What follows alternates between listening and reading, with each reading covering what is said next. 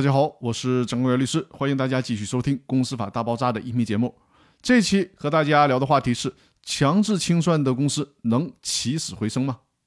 这期开始呢，我们来学习《清算纪要》第十七章第三十七条。这条是关于自愿解散公司之后后悔了，撤销了解散公司的相关决定，从而呢导致公司强制清算程序终结的规定。那我们先来看一下这条规定的原文。第三十七条，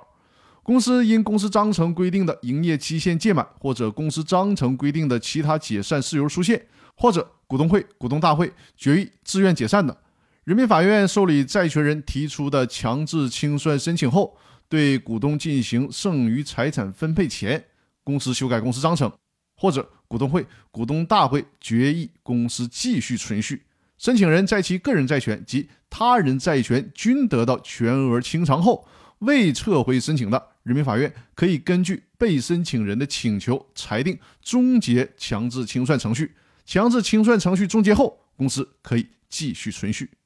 如果是非法律专业的朋友，请看一遍或者听一遍这条会议纪要的规定，估计会很懵。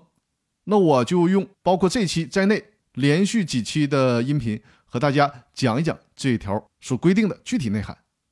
这条呢是公司强制清算程序极为特殊的终结事由。之所以说它特殊，是因为这种情形在实践当中是极为少见的。但是呢，依然要学习和了解，因为一旦出现了，我们就需要知道应该如何应对。请大家注意啊，这条里面所规定的清偿的债权应该是全部债权，不仅包括到期债权，也应该包括未到期的债权。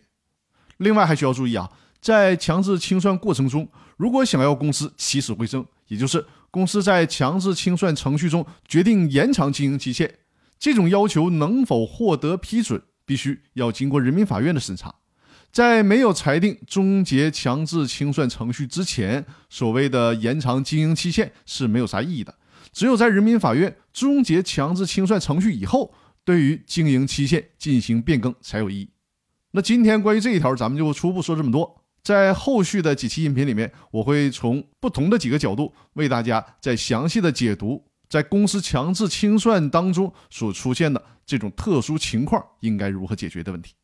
那感谢各位的继续收听，也欢迎大家订阅我的新专栏，也就是《公司法大爆炸》视频精品课的视频专栏。